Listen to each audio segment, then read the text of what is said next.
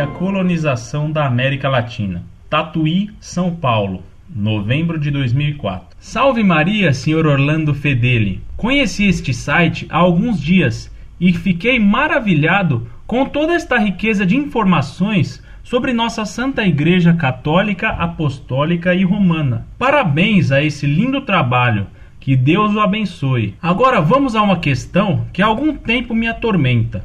Já vi em alguns programas de entrevista na TV que um dos motivos, não o principal, para a pobreza na América Latina é por ela ter sido colonizada por católicos, pois os jesuítas não permitiam dar educação ao povo, senão através deles próprios.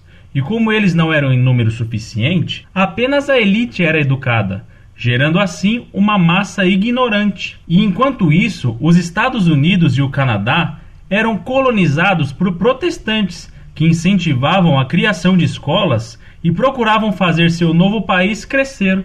Gostaria de saber o que o senhor tem a dizer sobre isso. A paz de Deus e salve Maria.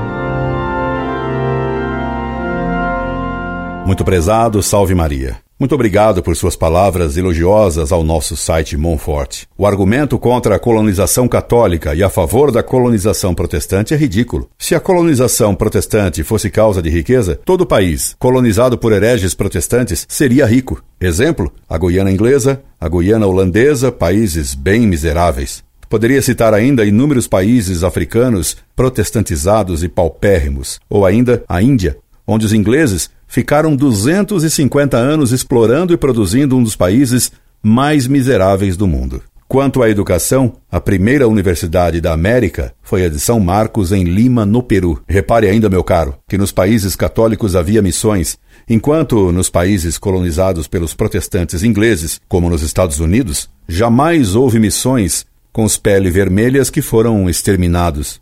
Podemos responder ao argumento da riqueza protestante da seguinte forma: A.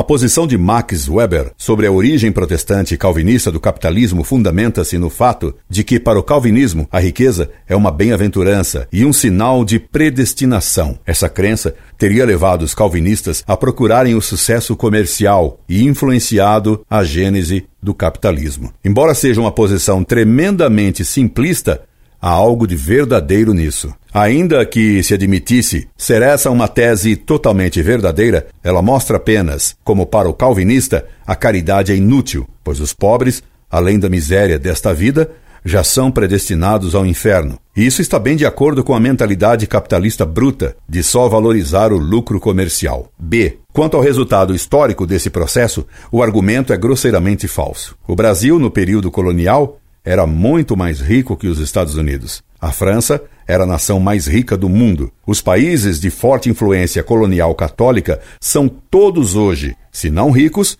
pelo menos culturalmente avançados. Brasil, Argentina, México, Filipinas, etc. Enquanto muitos países de colonização protestante continuam na semi-barbárie. Nigéria, Botsuana, Ruanda, etc. Tome-se como exemplo a comparação entre o Equador e a Guiana holandesa. C. Em alguns dos países protestantes que se tornaram ricos, é preciso não desconsiderar um fato importante. A grande riqueza desses países pode ser explicada também pelo fato de que os grandes banqueiros do mundo, nos séculos XVI e XVII, eram judeus, e seus bancos se situavam em Londres e Amsterdã. Nesses casos, a riqueza dos protestantes não é propriamente protestante, e sim judaica. D. De qualquer forma, ainda que se admitisse que o argumento da protestante fosse verdadeiro, o que ele provaria?